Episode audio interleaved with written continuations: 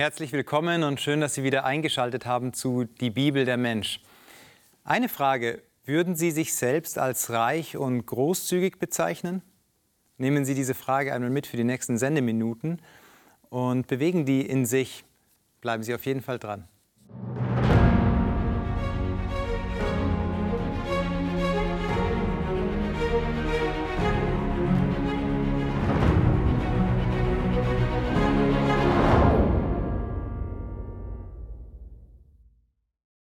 Kathi, schön, dass du wieder da bist. Ich freue mich, dass wir wieder ins Gespräch kommen können. Du bist ja psychologische Beraterin und da bringst du immer schöne Aspekte aus deiner Expertise mit. Jetzt habe ich mal eine gesellschaftliche Frage erstmal an dich. Ich habe das Gefühl, das ist jetzt sehr subjektiv, wir leben in einem reichen Land, wir leben in einem Land des Überflusses. Und wenn ich in die Gesellschaft schaue, dann habe ich das Gespür oder mein Gefühl sagt mir, die Menschen würden sich nicht wirklich als reich bezeichnen, sondern eher aus einem Defizit heraus leben. Teilst du die Beobachtung und wenn ja, woran liegt das? Ja, ich glaube, dieser Begriff reich, der ist auch so ein bisschen undefiniert. Also der eine würde sagen, ich fühle mich reich, wenn er im Prinzip jeden Monat gut über die Runden kommt. Ein anderer sagt, er ist reich, wenn das Konto gut gefüllt ist. Aber was heißt wieder gut gefüllt? Ne? Das ist dann wirklich äh, sehr unterschiedlich. Ähm, ich weiß nicht, ob Menschen, die wirklich sehr wohlhabend sind, äh, nicht das auch gut wissen. Also ich würde schon denken, dass einem das auch bewusst ist. Also wenn man eine gewisse, einen gewissen Geldbetrag ähm, auf dem Konto hat, vielleicht eine eigene Immobilie hat, dann weiß man, gut, mir geht so weit. Gut, ja. Genau, und auf der anderen Seite gibt es ja auch Leute, die sagen, okay, ich habe nicht viel Materielles, aber ich fühle mich total reich. Hm. Ich habe 16 Enkelkinder oder ja. da kann man nicht reich sein an materiell. Oder, ich habe zwei Apfelbäume, die haben jedes Jahr hm. so viele Äpfel, dass ich alle versorgen kann. Ich fühle mich reich. Mhm. Mhm. Ich bin jetzt sehr selbstoffenbarend. Ich würde mich selber als eher großzügigen Menschen bezeichnen. Ich fühle mich auch gesegnet und reich tatsächlich. Und wenn ich dann aber den Kontoauszug mir anschaue und mal vergleiche, wie der so aussieht, ja, das sammelt sich ja auch oft während des Jahres so an, dann sehe ich, dass für materielle Dinge doch schon sehr, sehr viel Geld geflossen ist. Oder vielleicht meine Urlaube, wenn ich die mal zusammenzähle, wie viel Geld da drauf gegangen ist. Und wenn ich dann so den Spendenbeleg bekomme, dann ist der oftmals nicht, nicht, sehr viel, ähm, ja, nicht sehr viel mehr, aber eher sehr viel weniger als diese Beträge des materiellen Bereichs. Wie würdest du mich jetzt beschreiben? Bin ich jetzt ein großzügiger Mensch oder bin ich doch kleinlich oder was bin ich? Also einfach harte Wahrheit, ich ertrag's. Ein letztliches Urteil würde ich nicht über dich fällen wollen, Fabian. Aber du darfst doch trotzdem wiederkommen, Ja, wirklich, das ist schön. Nein, ich denke, vielleicht bist du etwas streng mit dir. Weil wenn wir, wenn wir sagen, das, was wir zu geben haben, ist nur das Materielle, dann schneiden vielleicht tatsächlich recht viele Menschen sogar gar nicht so gut ab dabei. Aber gleichzeitig zu sehen, diese Menschen geben auf eine andere Weise doch dann sehr viel, sehr viel Zeit zum Beispiel. Ja, wenn ich da an das denke, was viele Christen in ihrer Kirchengemeinde investieren an Zeit, das ist ja im Prinzip, wir sagen ja, Zeit ist Geld. Mhm, mhm. Nur wir sehen das nicht in Zahlen. Ne? Also ich, ich denke, dass jeder für sich so spürt auch oder auch überschlagen darf. Was gebe ich denn? Mhm, mh. Aristoteles hat mal so einen Begriff geprägt. Er meinte, ähm, eine Qualität hat immer auch eine ergänzende Gegenqualität. Schulz von Thun hat dann so ein Wertequadrat daraus gemacht aus dieser, ähm, aus dieser Aussage von Aristoteles. Und er sagt so, es gibt die Sparsamkeit auf der einen Seite, es gibt als Gegenstück dazu die Großzügigkeit und als die negative Ausprägung den Geiz und die Verschwendung. Wenn ich jetzt von zu Hause geprägt bin, in diesem Negativbereich, ja, in diesem Wertequadrat negativ, ich bin geizig geprägt. Ja. Meine Eltern haben mir nichts gegönnt oder ich habe mir selber nichts gegönnt. Wie lerne ich denn dann großzügig zu sein? Hm, also ich glaube, dass wir dazu eine Reflexion erstmal brauchen, also ein Bewusstsein, dass wir diese Frage für uns klären möchten. Und wenn wir das tun, dann könnten wir das mal noch mal genauer auch anschauen. Was sind, was sind die Fakten? Wie fühle ich mich? Äh, fühle ich mich großzügig? Und dass wir dann zum Beispiel Entscheidungen treffen aufgrund dieser Selbsteinschätzung und die ähm, auch wirklich umsetzen in kleinen Übungsfeldern zum Beispiel. Auch zu sagen, ich gebe jetzt einfach mal richtig viel, also so für meine fühle richtig viel und schaue auch mal bewusst, wie fühlt sich denn das an? Ja, Im ersten Also- Moment wahrscheinlich doch falsch, oder? Also das ist ja ein Impuls von zu Hause. Ich bin das Kleinliche gewöhnt und jetzt gebe ich auf einmal das nächstgrößere. Ist das nicht dann erstmal das Gefühl, oh, jetzt mache ich was falsch? Was falsch? Ja, vielleicht in den Augen der Eltern. Hm. Aber ist das mein Auge? Okay. Also da, das meine ich auch mit Reflexion, zu gucken, was habe ich gelernt zu Hause und passt das tatsächlich zu dem, was ich als Werte für mich möchte auch. Ne? Und da zu gucken, okay, wo will ich hin? Ja. Und kann ich über das, was ich gelernt habe, auch hinauswachsen? Ja? Okay. Oder war das vielleicht sogar gar nicht so doof, was die Eltern mir beigebracht haben? Weil ich vielleicht eher in eine andere Richtung Genau. neigen könnte. Ja? Genau. Jetzt ist ja Geiz, genauso wie Verschwendung, negativ behaftet. Vielleicht mal die provokante Frage, gibt es denn Situationen, wo Geiz aber tatsächlich mal angebracht ist, wo man sagt, jetzt nein, jetzt gibt es nichts. Vielleicht anderen gegenüber, aber auch sich selbst gegenüber. Ich würde das aber ungern als Geiz betrachten. Findest du nicht auch? Also das Wort ist so negativ behaftet und äh, es ist auch jetzt, sage ich mal, aus dem biblischen Kontext ist ja Geiz die auch eine Wurzel von Übel. Deshalb glaube ich, würde ich eher sagen, dass es da um ein Grenzen setzen geht. Also, dass wir Grenzen setzen, das ist eine wichtige Frage. Wenn ich immer auch großzügig bin über das hinaus, was ich habe und nachher dadurch andere belaste, die das irgendwie wieder in Ordnung bringen sollen, dann ist das auch problematisch. Jetzt hast du einen Bibeltext mitgebracht, den werden wir gleich anschauen. Und da finde ich, ist es gerade die perfekte Tür, durch die wir treten können. Und äh, jetzt hast du gesagt, ja, äh, vielleicht, ähm, vielleicht ist es jetzt auch mal notwendig zu sagen, ich, äh, auf der einen Seite Grenzen zu setzen, aber auf der anderen Seite auch ähm, ähm, zu geben. Und jetzt schauen wir eine Geschichte an in 1. Könige 17, wo ich finde, jetzt bin ich mal ganz provokant, wäre da nicht Geiz angebracht gewesen. Ähm, 1. Könige Kapitel 17. Ähm, vielleicht erzähle ich nur ganz kurz den Hintergrund dieser, dieser Geschichte, dieser Verse, und dann darfst du gerne lesen. Ähm, es geht um die Geschichte von Elia, der dem König Ahab eine Hungersnot ankündigt. Und diese Hungersnot tritt tatsächlich ein. Gott versorgt Elia am Bach Krit. Er bekommt von den Raben zu essen. Er bekommt aus dem Bach ähm, Krit zu trinken.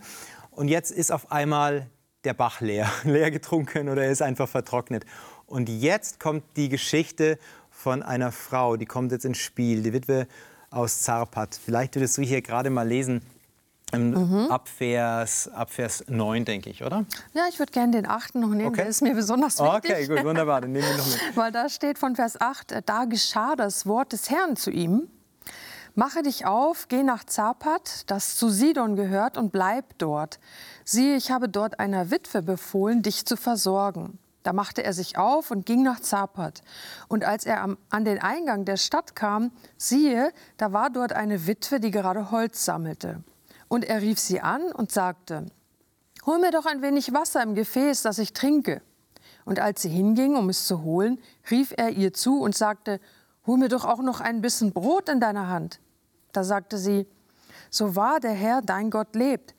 Wenn ich einen Vorrat habe, außer einer Handvoll Mehl im Topf und ein wenig Öl im Krug, siehe, ich sammle eben ein paar Holzstücke auf, dann will ich hingehen und es mir und meinem Sohn zubereiten, damit wir es essen und dann sterben.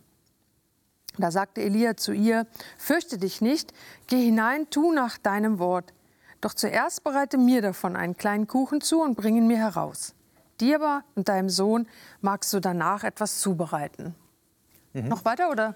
Wir können erst mal hier Ja. einen Punkt setzen. Okay. Du hast gesagt auch, ähm, ja, andere äh, werden vielleicht durch meine Entscheidung in Mitleidenschaft gezogen, bevor wir den Text gelesen haben und müssen auch die Konsequenzen tragen. Jetzt ganz provokant. Jetzt ist hier der Junge beispielsweise, da, geht's ja noch, da ist ja noch eine dritte Partei da, ähm, also nicht nur die Witwe, sondern die hat auch einen Sohn. Und sie entscheidet jetzt scheinbar ähm, sich für die Ansage von Elia. Und dadurch wird doch der Junge, die dritte Partei, geschädigt. Also die Frage nochmal, ich bohre hier ein bisschen. Mhm. Ja, gerne. Wäre, wäre hier nicht der Geiz die normale Antwort gewesen? Nein, ich gebe dir nichts. Ich bin Mama. Ich nehme jetzt mal diese Rolle ein. Nein, ich bin Elia, schön, dass du da bist. Ich bin Mama. Das ist mein Kind. Keine Ahnung, ähm, wer du bist oder äh, ich fühle mich nicht verbunden zu dir. Das ist mein Kind. Also ich finde auch, das ist eine völlig normale erste Reaktion. Und wahrscheinlich würden sehr, sehr viele genauso reagieren, eben zu sagen, nee, ich gucke erst mal auf mein Kind und dann noch auf mich und dann schaue ich mal, was übrig bleibt vielleicht. Ne? Mhm. Aber das Schlüssel ist hier, finde ich, dass eben tatsächlich Gott sagt, ich habe dieser Frau geboten, dass sie dich versorgt. Mhm. Und das ist für mich so ganz, ganz spannend bei der Sache. Mhm. Diese Frau hat das vielleicht in dem Moment gar noch nicht bewusst gehabt, dass Gott von ihr erwartet oder ihr das zutraut, so ein Opfer zu bringen oder so ein Wagnis einzugehen, äh, den Propheten Gottes zu versorgen, obwohl sie selbst nichts hat. Ja, ist ja auch spannend, dass Gott Elia zu einer Witwe in der Hungersnot schickt, weil ich meine, Witwen in der damaligen Zeit ähm, gab, glaube ich, bessere Adressen, um satt zu werden. Und Gott schickt, sie in, er schickt Elia in der Hungersnot zu der Witwe und sagt, genau da ist deine Versorgung. Und äh, da, kannst du, da kannst du dann Nahrung bekommen. Mhm. Ja? Wie du sagst, weil, weil es äh, der Herr geboten hat. Ja? Aber trotzdem ist ja noch, noch eine Frage zu klären, ähm, in dem ganzen Kapitel eigentlich. Ich habe das mal, als ich das für mich gelesen habe, mir die Frage gestellt, immer warum. Ich habe mir das mal aufgeschrieben, warum? Warum vertrocknet der Bach? Warum, warum soll er zu einer Witwe gehen? Warum ähm, hat diese Witwe so gut wie nichts? Warum passiert dann in der Geschichte, was weiter passiert? Denn tatsächlich, ähm, diese Witwe gibt das Mehl ab, sie backt das Brot, er isst, sie wird auch satt, alles ist wunderbar und dann auf einmal stirbt der Sohn. Also das ist so eine, so eine Frage des Warum. Also wie ist denn das einzuordnen in dieser Geschichte, dass äh, obwohl diese Witwe so ein großes Herz gezeigt hat, dieses Warum vielleicht dann doch nicht so geklärt ist oder, oder ihr dann so übel zugespielt wird. Ja, vielleicht unterscheiden wir beide uns da gerade sehr, weil ich stelle diese Frage nach dem Warum ich muss gar ein bisschen nicht. pessimistisch du, Ja, das klar. Ist, ist auch total okay. Ich weiß nicht, einer meiner Geschichtsprofessoren hat mal gesagt, also die Frage nach dem Warum führt nicht zu Ergebnissen. Mhm. Und das hat mich damals sehr bewegt und auch unglaublich geprägt. Mhm.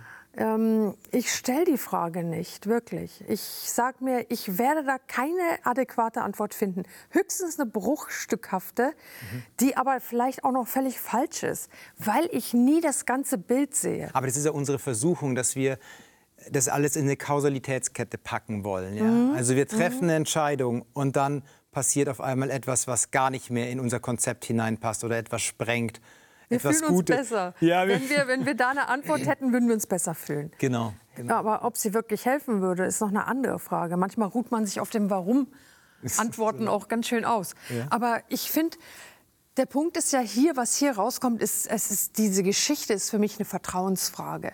Die ganze Geschichte zielt auf Vertrauen in verschiedenen Ebenen. Vertraut der Junge, den du gesagt hast, der berührt unser Herz, ne? den würden wir sofort in Schutz nehmen. Mhm. Vertraut er seiner Mutter? Dass irgendwie eine Lösung rauskommt. Mhm. Ja, scheinbar ja. Na, zumindest hören wir nicht, dass, dass er irgendwie da erwähnt wird. Ja. ja. auch wenn er es noch nicht kann, wird er doch eine Lehre daraus ziehen für sein Leben. Aber er, er sieht ja auch, wie Elia auftritt. Er kommt zu der Witwe ganz, äh, ganz selbstverständlich. Und ich finde es ja fast ein bisschen unhöflich. Jetzt ist wieder der Pessimist da, ja. Ähm, er ist ja fast ein bisschen unhöflich. Also er ist kein Bitte, kein Danke, beziehungsweise relativ schnell im Fordern. Ja, gib mir, gib mir das, was du hast. Ja, er rief, er rief ähm, dieser Witwe zu in Vers 10, hole mir ein wenig Wasser im Gefäß, das ich trinke. Und als sie hinging zu holen, ja, da, da sagt sie gar nichts. Da sagt sie gar nichts, sondern sie tut, was er sagt rief er hier noch nach und sprach. Ich finde es so schön, ja, ich stelle mir das bildlich vor. sie geht weg will gerade das Wasser holen. Ich weiß nicht, wie sie da ging in dem Moment. Ja, wir haben nicht so wirklich viel Wasser, Elia. Das ist keine Selbstverständlichkeit, um die du mich gerade bittest, sondern ich gebe dir gerade von dem wenigen, was ich noch habe, ab. Und er ruft dann hinterher, ach ja, ich habe fast vergessen. Und zwar, bring mir auch ein bisschen Brot mit. Ich finde das, äh, also mich erinnert, Super, ja, mich erinnert diese Szene kolossal an Jesus und die Frau am Brunnen. Mhm. Äh, das ist irgendwie so eine Kommunikation in einer ganz speziellen Situation, wo Gott selbst ja sagt, gib mir was. Mhm. Und Äh, es geht hier um den Propheten. Mhm. Es ist nicht irgendjemand. Verstehst du, wenn du jetzt kommen würdest und würdest das einfordern, hätte die Witwe vielleicht sagen dürfen, na hör mal, Fabian, ja. also für dich ne? nicht. Ne? Aber sie hat, sie hat gespürt oder gewusst, es ist vielleicht der Prophet. Vielleicht hat Gott sie vorbereitet. Ich weiß es nicht. Mhm. Aber sie hatte eine Haltung, die sie dazu geführt hat, dass sie das nicht einfach abgeschmettert hat. Mhm. Sie hat eine Haltung gehabt zu sagen, okay, irgendwie lasse ich es ran an mich, so eine Frage. Würdest du sagen aus der Geschichte, weil sie antwortet ja, eigentlich, eigentlich wollte ich dieses Mehl nehmen und ich wollte uns ein Brot backen als Art Todesmahl. Wir wollten danach uns zum Sterben hinlegen, dass sie so sagt, okay, dann nimm du es, ist bei uns, ist, ist eh schon alles zu spät. Hm. Oder ist es ähm, in ihr so die, eine andere Gewissheit oder so ein, ja, sie stellt sich nicht die Frage, ja, was habe ich denn, sondern sie gibt einfach. Wie würdest du das einschätzen? Eher so ein abgeschlossenes, okay, was habe ich noch? Ich sterbe eh. Oder natürlich, ich habe ein offenes Herz, ich sehe vielleicht mehr. Ja, das ist schon wirklich eine interessante Frage. Und vielleicht ist es auch eine Mischung aus dem Ganzen. Also ich kann mir vorstellen, dass sie wirklich gedacht hat, wenn ich sowieso sterben muss, dann kann ich dem armen Mann jetzt auch noch ein bisschen was abgeben. Also ob ich jetzt fünf Minuten oder fünf Minuten nicht, aber einen Tag eher sterbe oder einen Tag später, weißt du, dass sie so ein bisschen Resignation schon hatte, das wäre möglich. Ja. Mhm. Ähm, es kann aber auch sein, dass sie einfach gedacht hat, okay, also ich gehe da im Glauben einfach einen Schritt voran. Ich vertraue darauf, wenn der Herr das möchte, dann holt er uns auch da raus. Würdest du das als Kernbotschaft für dich aus der Geschichte nehmen? Der Herr holt uns heraus ähm, auch aus unserem Mangel? Oder was willst, ziehst du für den praktischen Alltag für dich da auch raus? Ähm, also das Erste ist diese Vertrauensfrage tatsächlich, dass die, die spielt für mich wirklich so fast immer eigentlich eine ganz wesentliche Rolle. Das Zweite ist auch dieses Herz für die anderen zu haben, mhm. die in einer Not stecken. Und da geht es ja jetzt auch nicht nur, wenn wir das übertragen, geht es ja nicht nur darum, dass ich jemandem Essen gebe, sondern ich habe vielleicht nur noch wenig Zeit, aber ich sehe wirklich die Not. Investiere ich das Zeit bisschen noch in diese Person oder nicht, ja, oder meine Kraft oder so. Wobei das unglaublich schwierig ist, weil wir ja als Christen ohnehin dazu oft neigen, Mhm. dass wir eben diese Grenze nicht rechtzeitig setzen. Ja, ja. wir sind da sehr mhm. altruistisch ja. auch so, ja, okay, und umso mehr es mich kostet, ja. ich verschwende mich trotzdem. Was mir noch so hängen geblieben ist an dieser Geschichte, wir haben das jetzt nicht bis zum Ende gelesen, aber das finde ich ganz spannend, wenn man dieses Kapitel mal liest, dass das erste, ich nenne es mal Wundermehl, ist eigentlich das Mehl, von dem die Witwe satt wird. Also Elia isst das Brot, mhm. was die Witwe ihm bringt, beziehungsweise von dem Mehl und backt ein Brot und das isst er. Okay, und jetzt ist der Topf leer. Und das nächste Brot, was kommt, das ist eigentlich so das Wundermehl, was da oh, drin ist. Also die, die, die Witwe bekommt als erstes das Wunder geschenkt, nochmal bevor es Elia ja. ähm, miterlebt. Aber die Geschichte geht ja weiter. Der Junge stirbt. Mhm. Und deswegen stelle ich nochmal die Frage, weil ich glaube, die ist schon in trifft unser Leben sehr, sehr stark. Da investiere ich mich, ich, ich gebe, ich, ich sehe den anderen und auf einmal kommt nicht nur nichts zurück, sondern meine Sicherheiten zerbrechen, meine, meine, meine Lebensentwürfe zerplatzen oder in meiner Familie ist gerade ein großer, großer Schmerz. Aber ich war die gebende Person. Wie gehe ich denn damit um? Hm, ja, also das berührt natürlich gleich mein Herz irgendwie, mhm. weil das ja wirklich wahrscheinlich auch für viele Menschen so zutrifft. Hm, und ich glaube, ich weiß nicht, wie du das empfindest, aber letztendlich ist es ja so, wir wissen alle nicht, was kommt. Keiner von uns weiß, ob das seine letzte Mahlzeit ist, mhm. ob er sein letztes Gehalt bekommt. Ähm, ob vielleicht ab morgen das ganze Geld für einen kranken Vater drauf geht oder verstehst du, wir sind im Prinzip nie sicher. Also du argumentierst über die Zerbrechlichkeit des eigenen ja. Lebens? Ja, und da zu gucken, okay, ich kann nie eine völlige Sicherheit haben. Also was entscheide ich für jetzt? Mhm. Für jetzt, für diese Zeit, die mir zur Verfügung steht. Ja? ja. Ich, äh, für mich ist das unglaublich ein großer Gedanke, dieses, ich habe weder das Gestern, über das verfüge ich nicht. Mhm. Noch habe ich das morgen, weil ich auch darüber nicht verfüge. Ich habe nur ein Jetzt. Und in diesem Jetzt im Vertrauen zu leben, ist die Herausforderung. Natürlich darf ich dabei nicht dumm sein. Ich gehe ja, ja nicht ja. davon aus, dass ich jetzt morgen nicht mehr bin. Ja. ja. Also nicht, dass du mich falsch verstehst. Ah, nein, aber es ist, es, es, ähm, es reflektiert wieder so. Ja, also was habe ich denn wirklich? Ich habe nur diesen Atemzug, den ich gerade tätige und den in fünf Minuten, der, den besitze ich nicht, den habe ich noch nicht, ja, mhm. den erlebe ich erst dann.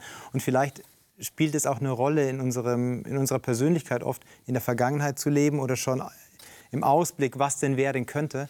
Und dadurch sind wir nicht im Hier und Jetzt. Die Geschichte hat aber auch noch eine andere Komponente, finde ich, hier in 1. Könige 17. Wir reden jetzt sehr stark über das Geben.